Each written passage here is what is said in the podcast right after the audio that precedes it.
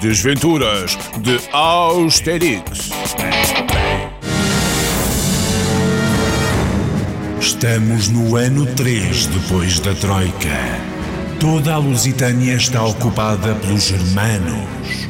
Toda?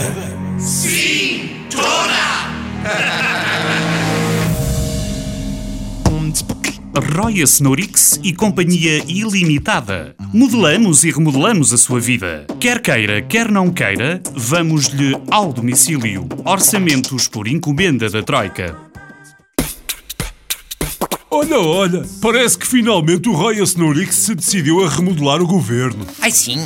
Então o que é que diz aí no jornal? Para começar, o ministro Impostix vai dar o lugar à astróloga Maia, porque a Maia parece que tem uma percentagem muito maior de acerto nas previsões que faz. Hum, é pena. Já me estava a habituar ao Impostix. Tinha sempre uma palavra amiga para dar aos lusitanos. És um lírico, Austerix. Então, mas com a Maia nas finanças, quem é que fica com a pasta da economia? Não me digas que o ministro Alvaric se mantém no cargo. Não, diz aqui que vai ser substituído pelo Calimero. una injusticia, pero io sono piccolo. Ao que parece, ele tem uma relação de longa data com a Maia e trabalham muito bem juntos.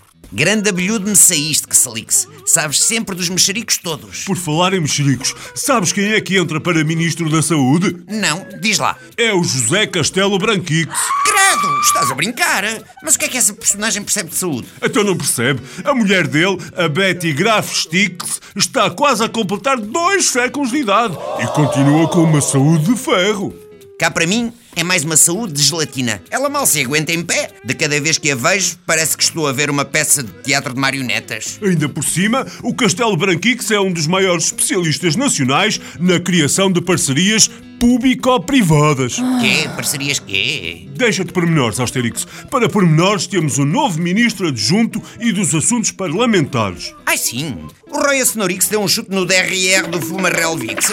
Então quem é a nova peça? É o Bispo Carlos Azedix. Ah, bom, já estou a ver a que tipo de pormenores te referes. Finalmente, o novo ministro dos Negócios Estrangeiros vai ser o Zezé Camarãozix. Essa sim, parece-me uma aposta de futuro. É um homem que percebe de línguas e está habituado a lidar com as estrangeiras ao mais alto nível. I love you. Do you mean it? Ainda por cima, é um cidadão fiscalmente exemplar. Porquê? Quando estaciona o submarino, tira sempre tiquê? Nada disso. É que com ele é sempre a faturar.